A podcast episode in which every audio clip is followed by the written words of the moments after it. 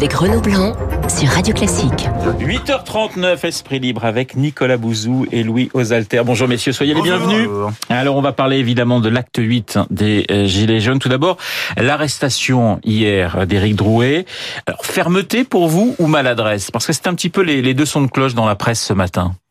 Donc moi, je, Nicolas. Non, mais j'ai absolument aucun avis parce que c'est une affaire judiciaire. Donc de toute façon, euh, je veux dire, moi, je, je suis très attaché à l'état de, de droit, euh, selon une formule consacrée, mais enfin que je fais quand même mienne. J'ai relativement confiance dans la justice de mon pays, et donc voilà, il a été interpellé, il a été relâché. On va pas en faire euh, trois tonnes. Ce qui, ce qui me semble important, c'est c'est plutôt le fait que je crois que ce qui a Les éditorialistes en font trois tonnes ce matin en disant que finalement, Ça, c'est pas nouveau, ça. Au-delà, non mais au-delà de, de, de, de- du cas Drouet, ça peut relancer le voilà le, le- le mouvement qui s'est soufflé. Non, c'est pas ça. Non, ce que je crois par contre, c'est que les, les, causes sous-jacentes du mouvement, c'est-à-dire très schématiquement, le problème des classes moyennes, ça c'est quelque chose qui est très profond, qui est très inscrit dans toutes les sociétés développées et, et, et qui est durable. Donc, donc ça, ça reste. En revanche, si vous voulez que, que l'interpellation de Drouet ait été justifiée ou pas, ça traduit surtout notre grande capacité en France euh, à nous focaliser sur des débats qui sont absolument secondaires.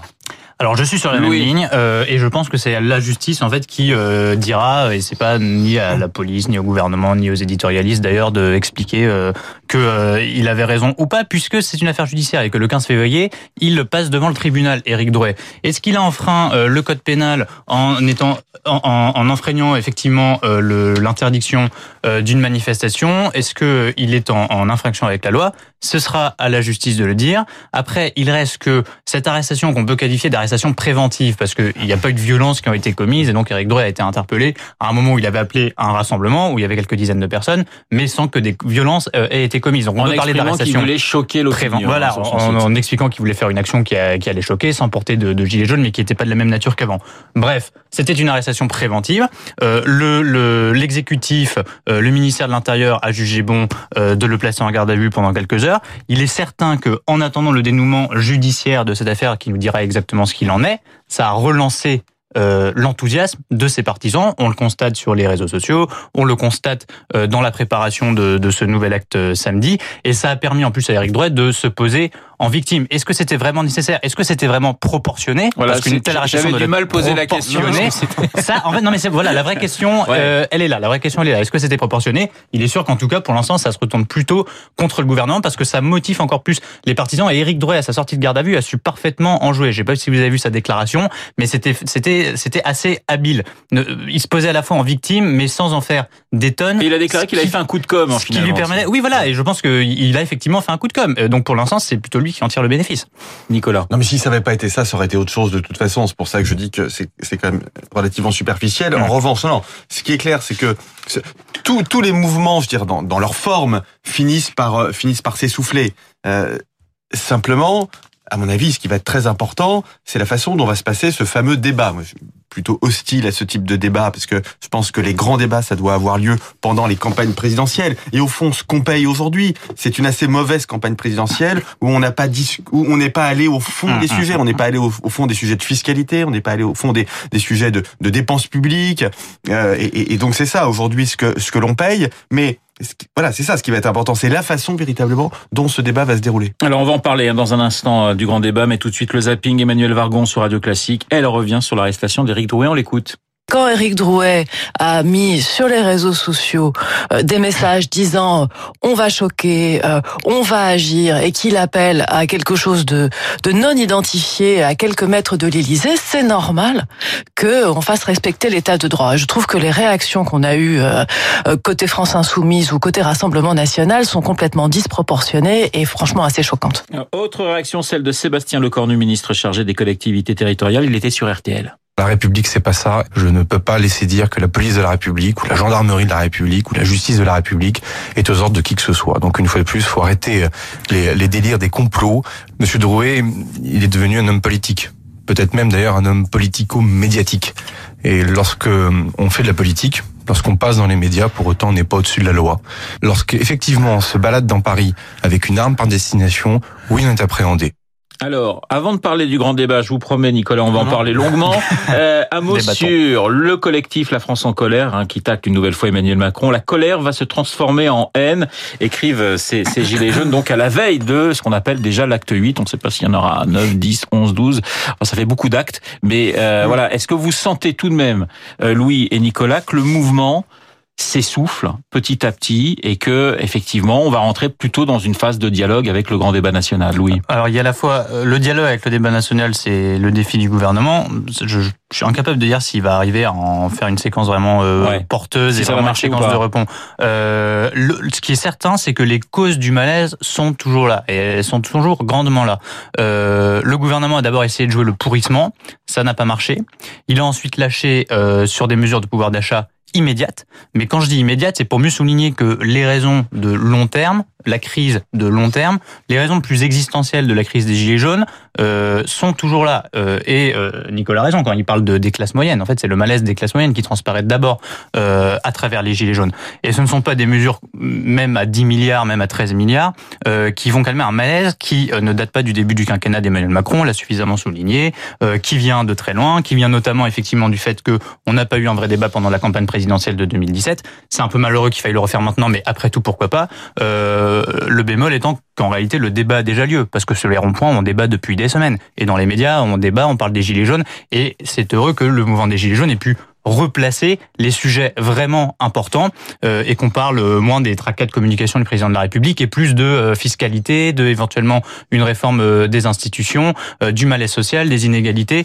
La bonne nouvelle, c'est que les Gilets jaunes ont remis ces sujets euh, sur le devant de la table. Après, il faut que chacun s'en empare, effectivement, et ça c'est la grande inconnue des premiers mois de 2019. Mais Nicolas, vous avez peur du grand n'importe quoi pendant ce débat? Ah mais moi j'ai peur de rien, mais mais en effet, il y aura évidemment du grand n'importe quoi pendant ce pendant ce débat. C'est clair, on commence bien à le voir sur les questions de sur les questions de, de, de fiscalité, notamment ce débat qui me semble absolument surréaliste sur l'impôt sur la fortune. Je voyais là, je passais mes vacances en, en, en province, et c'est vrai que c'est quelque chose qu'on voit très souvent sur les ronds-points. Il faut rétablir l'ISF, etc. Là, on parle beaucoup des droits de succession ce matin mélange tout. Alors, j'arrive. Je, vous fais 15 secondes sur l'ISF et 15 secondes sur les droits de succession. Je ne ferai pas plus. Mais sur, sur l'ISF, donc, cette idée complètement saugrenue selon laquelle le, le, rétablissement de, de l'ISF permettrait en effet de répondre aux, classes moyennes des, des Français, alors qu'en réalité, si on fait une analyse un peu poussée, on sait bien que l'ISF a été plutôt un problème qu'autre chose. Et d'ailleurs, l'ISF existe depuis très longtemps en France. Et la, la, France a les mêmes, les classes moyennes françaises ont les mêmes problèmes, si ce n'est plus de problèmes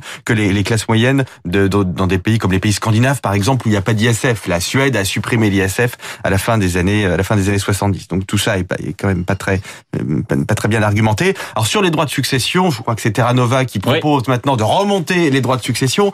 Écoutez, on, on, a vraiment, j'aime pas dire ça, parce que, mais on a une espèce de gêne quand même de la manipulation fiscale foireuse en France. C'est-à-dire que euh, à chaque fois, on, on, pense que tous nos problèmes doivent se résoudre par des manipulations fiscales. Je suis pas du tout opposé à ce qu'on ait un débat sur les droits de succession, mais il faut le faire sérieusement. Ça aurait dû être fait pendant la campagne électorale, et si le gouvernement avait dû le faire, il aurait dû le faire justement au moment de la suppression de l'ISF. C'est-à-dire qu'il aurait dû dire voilà, on supprime l'ISF, on va financer ça par une augmentation des droits de succession. Je pense que c'est un débat qui est tout à fait intéressant, qui peut se. Voilà. Mais on va pas improviser quelque chose, quelque chose là-dessus, parce que si vous augmentez les droits de succession, pourquoi pas? Moi, je peux pas travailler sérieusement le sujet, mais mais ça a forcément des effets. Ça a des effets sur l'attractivité, ça a des effets sur l'épargne, ça a des effets sur l'investissement. Donc ce, ce sont des, des, choses, si vous voulez, qu'on peut pas improviser dans l'urgence sous prétexte que vous, vous avez des mouvements sur les ronds-points. Donc, moi, Julie, je vois pas venir ce débat. Moi, j'ai pas peur. J'ai peur de, j'ai peur de rien. Vous euh, en revanche, le chevalier Bayard, sans peur et sans reproche. En revanche, je, je, ne crois pas que, que, que, ce débat sera très sérieux et très étayé. C'est ça ce que je crains. Conseil des ministres aujourd'hui, bon, petit coup de com en disant on est au boulot, on travaille, on s'y met. Louis, vous pensez euh, que le, le, cap sera maintenu puisque c'était le, le, discours du 31 décembre d'Emmanuel Macron en disant on va continuer à réformer. Là, on sent qu'il y aura forcément une pause avec le, le débat national, mais euh, la réforme, les grandes réformes, notamment sur les retraites, vous pensez qu'aujourd'hui Emmanuel Macron peut aller au bout? Bah, les institutions euh, tiennent en France. Parce qu'il y a un mois, on nous disait, on nous expliquait le quinquennat c'est terminé. Il peut plus rien se Euh, passer. à mon avis, c'est effectivement la grande question. Euh, la force, je vois deux forces d'Emmanuel Macron euh, par lesquelles il peut peut-être s'en sortir. Enfin, en tout cas, qui lui permettront de survivre politiquement. La première, c'est les institutions. En France, euh, elles sont solides. Euh, Le quinquennat, c'est cinq ans, euh, sauf euh, grand euh, drame. Euh, donc, il a au moins la, la durée pour lui. Il est à la moitié de son quinquennat, même pas. Donc, il a, il a cela pour lui. Et puis, son autre atout, c'est la faiblesse de des oppositions euh, au pluriel, qui sont fragmentées. Et d'ailleurs, la, la, le succès des Gilets jaunes, la sympathie des Français pour les Gilets jaunes, euh, ça traduit en fait le fait qu'ils ne se reconnaissent dans aucun euh, mouvement politique existant, que personne n'est capable de proposer une alternative. Après, est-ce que c'est parce que vos opposants sont incapables de proposer une alternative, qu'ils surnagent, qu'ils courent derrière le mouvement, que vous êtes en position de force? Mais pas du tout, pas du tout. Et le problème d'Emmanuel Macron, aujourd'hui, c'est son socle. Il ne peut plus compter sur les gens euh, qui ont suivi la colère des Gilets jaunes, il ne peut plus compter sur les Gilets jaunes les plus euh, véhéments, ceux qui sont toujours sur les ronds-points, qui, à mon avis, il n'y a aucune chance qu'ils se réconcilient jamais avec le président de la République, euh, a fortiori si le cap est tenu, parce que ce fameux cap sur lequel communique le gouvernement, c'est exactement l'inverse de revendications des gilets jaunes. Donc la ligne est très ténue entre le fait de dire je vous ai compris et euh, et le fait de dire le cap est tenu. Donc la dernière fois qu'on a la- dit je vous ai compris, effectivement, Voilà, on n'avait pas tout compris. on pas tout compris, Ouais. exactement. Donc non, mais c'est un peu la limite de, de l'exercice cette communication en deux temps de Macron. Et enfin, le problème d'Emmanuel Macron, à mon sens, euh, c'est qu'il n'a pas de socle. C'est-à-dire que là, on voit que sa cote de popularité, popularité, elle plonge même au-delà de ce qui était son score au premier tour de l'élection présidentielle, c'est-à-dire des gens qui avaient voté pour lui euh, pour son programme, sa personnalité, et pas seulement au second tour. Euh, donc sur quel Français, quel segment de la population s'appuie-t-il pour tenir le cap, justement? Ça, j'ai de plus en plus de mal à le voir. Nicolas. Oui, je, moi, je, je suis d'accord. Je- Enfin, je pense que la, la- la grande chance d'Emmanuel Macron, c'est qu'aujourd'hui, il n'a pas d'opposition. Ou plus exactement, il a une opposition qui est encore un peu cachée, euh, qui est, à mon avis, le Rassemblement national et, Marine Le Pen. Je pense que c'est clairement elle qui va tirer les marrons du feu. Elle est à 24, C'est- c'est pas- 25% dans les Ouais, derniers ouais, sondages ouais. sur les oui, mais elle est très discrète et d'une certaine façon, elle est très intelligente politiquement. C'est-à-dire que elle elle ne fait pas ce que fait Mélenchon. Mélenchon s'excite et essaie de récupérer de façon pseudo-révolutionnaire le mouvement, mais les Français n'aiment pas ça. Et d'ailleurs, on le voit bien dans les enquêtes d'opinion. Mélenchon n'est pas haut dans les enquêtes d'opinion, donc on le voit beaucoup. Vous, les médias, vous l'invitez beaucoup, mais en réalité, on voit bien en termes de, de sondage que euh, ça ne répond pas. En revanche, Marine Le Pen est, est- est très élevée et elle est bien évidemment renforcée par les Républicains et par Laurent Wauquiez, puisque Laurent Wauquiez, depuis deux ans, fait la publicité des idées de Marine Le Pen. Et quand vous faites la publicité des idées de quelqu'un, ça vous profite pas à vous. Hein, Et ça il vous est très bas dans les sondages, bien sûr, il, il il est est très bas parce que cette certains stratégie est de hallucinante. 10% C'est- pour les européennes. Mais bien sûr, il, il est très bas parce que cette stratégie est en dépit. Ce sont pas les idées de la droite modérée. Laurent Wauquiez ne, ne, ne défend pas les idées de la droite modérée, il défend les idées d'un autre parti. Et donc c'est cet autre parti qui en tire les bénéfices. Alors justement, puisque vous parlez de la droite modérée, euh, Alain Juppé et les Républicains, euh, c'est terminé. Ben oui. Euh, Est-ce qu'il a pour vous un avenir, Alain Juppé? On, on l'a vu tweeter justement au soir du 31 décembre en disant bah, les vœux de- d'Emmanuel Macron, c'était pas mal du tout. Euh, vous le voyez, on a parlé de lui comme tête de liste aux européennes. On sent qu'il y a toujours euh, un lien avec, euh, avec peut-être avec certains marcheurs. Vous avez, euh, ça a été votre votre candidat euh, il y a il y a quelques, il y a Oui. pas si longtemps que cela finalement. Est-ce que vous lui voyez un avenir ou, ou- Non, ou pas? mais enfin, je lui vois pas d'avenir politique en dehors de Bordeaux, mais on peut avoir un avenir, on peut faire des choses et avoir un poids très important euh, en ayant une stature d'homme politique, en ayant une crédibilité et en disant des choses. Mais le, fait qu'il n'appartienne plus aux Républicains me paraît très important, mais ça me paraît extrêmement euh, symptomatique, parce que en effet, cette droite qui au fond pourrait être une alternative euh, aujourd'hui euh, à Emmanuel Macron, à un Emmanuel Macron qui est en grande difficulté, parce que sur l'Europe, il y aurait moyen de proposer autre chose, sur les questions de dépenses publiques, il y aurait moyen de proposer autre chose, sur les questions de fiscalité, il y aurait moyen de, de, proposer euh, autre, autre chose. Donc en restant dans le cadre dans, dans- dans ce qu'on appelait autrefois le cercle de la raison, il y a quand même des, des moyens de se différencier par rapport à Emmanuel euh, Macron. Et on voit bien que ce n'est pas la direction des Républicains qui propose ça aujourd'hui. Bah, moi, je suis pas d'accord. Auxerre. je, je, je suis pas d'accord. Euh, je pense que Emmanuel Macron, en fait, a, est un Alain Juppé en plus jeune, euh, si on simplifie euh, les choses. Euh, que l'électorat qui avait de la sympathie pour Alain Juppé au moment de la primaire et qui a perdu, euh, s'est beaucoup euh, reporté sur Emmanuel Macron. Et puis aujourd'hui, on voit que c'est tout- le calque est, est plus fort que jamais, puisque dans son tweet de, de vœux, Alain Juppé Juppé euh, encense Emmanuel Macron euh, euh, et va sans doute le soutenir pour les élections européennes. Je ne vois pas du tout soutenir Laurent Wauquiez. donc voilà, on, on, voit que Juppé suit est dans la droite ligne d'Emmanuel Macron en réalité. Donc le fait qu'il quitte les Républicains, c'est plutôt une clarification. Effectivement, ça valide le fait que Laurent Wauquiez est tout à fait sur une autre ligne et l'assume. Pour l'instant, ça ne prend pas. Je pense que ça tient pas à sa ligne, ça tient au, au personnage, ça tient au fait que les gens ne le croient pas, ça tient à l'insincérité qui lui colle à la peau. mais ça, c'est un autre problème. C'est un problème politique. Mais ça veut dire, pas un problème ça de veut dire que mais si pour exemple- Juppé, oui. en dehors ou dans les Républicains, franchement, je, je, je pense que ça, ça ne change rien, et notamment euh, non seulement pour Alain Juppé parce que euh, il a l'âge qu'il a, qu'il a déjà essayé, que euh, effectivement son avenir politique est plus à Bordeaux qu'au-dessus, mais surtout pas qu'ailleurs, mais surtout parce que les Républicains. Franchement, aujourd'hui, euh, qu'est-ce que ça représente comme étiquette? Ils sont à moins de 10% dans les sondages pour les européennes. Les gens ne votent plus pour des partis. euh, les gens sont en recherche de, de personnalités, de programmes euh, novateurs. Les gens sont en recherche d'alternatives. L'étiquette Les Républicains, euh, elle ne vaut pas Moins grand-chose de aujourd'hui. 10% aux européennes, on imagine euh, la liste euh, Ouais. des républicains. Ouais. Imaginons un score à, à 8 Mais on ou, bien- on peut 9%, l'imaginer. on peut l'imaginer assez facilement peut-être. Est-ce que cela signifie euh, la fin de Laurent Wauquiez chez les républicains ou de toute façon, c'est ce que vous êtes en train de dire, c'est qu'il y aura des personnalités de la droite, on pense à Valérie Pécresse, on pense à Xavier Bertrand, qui vont finalement jouer un rôle de plus en plus important dans les dans les mois qui viennent. Ou d'autres, ou d'autres. Parce que le problème de Valérie Pécresse et de Xavier Bertrand, c'est qu'ils font partie un peu de cette génération sacrifiée par euh, par Emmanuel Macron.